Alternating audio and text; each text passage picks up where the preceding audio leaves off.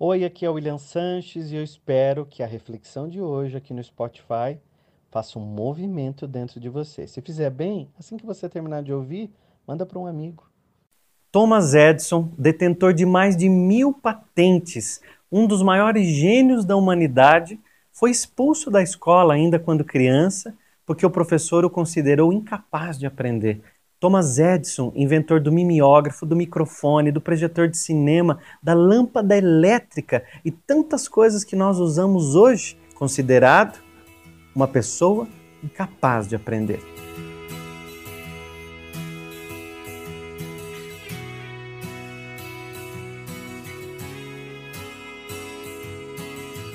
Thomas Edison, ainda quando criança, vendia balas no trem. Conta uma de suas biografias que um dia um homem o levantou pelas orelhas e a violência foi tão grande que ele perdeu a audição. Um dia um amigo cientista visitou Thomas Edison e perguntou assim: Thomas, a falta da audição atrapalhou sua vida? E Thomas Edison, com o aparelho auditivo, ouvindo plenamente o que o amigo perguntava, respondeu o seguinte: Muito pelo contrário. A falta de audição me poupou de muitas conversas inúteis e me fez ouvir a minha voz interior.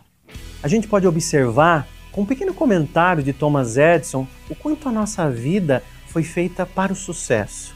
O fracasso não existe.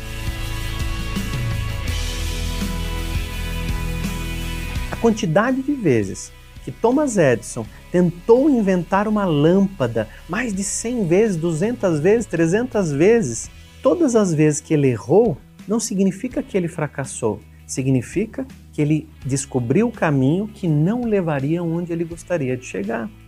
Quando você simplesmente não chega ao seu destino, você não fracassou, você aprendeu, porque o fracasso não existe, o que existe é aprendizado. Todo o nosso caminho é o aprendizado que nos mostra exatamente onde nós podemos ou não chegar. Se eu estou indo por este caminho, por esse exato caminho, que não me leva até o objetivo que eu quero, então significa que eu posso mudar a minha estrada, posso mudar a minha caminhada e atingir o objetivo necessário. Thomas Edison poderia ter escolhido o caminho da derrota, o caminho do fracasso, mas ele escolheu o caminho da vitória e todas as vezes que um grande desafio veio diante da sua história, ele se remodelou, se reinventou e se ampliou. É isso que nós devemos ser, reinventados o tempo todo. Siga ouvindo a sua voz interior e não a voz daqueles que acreditam em fracassos.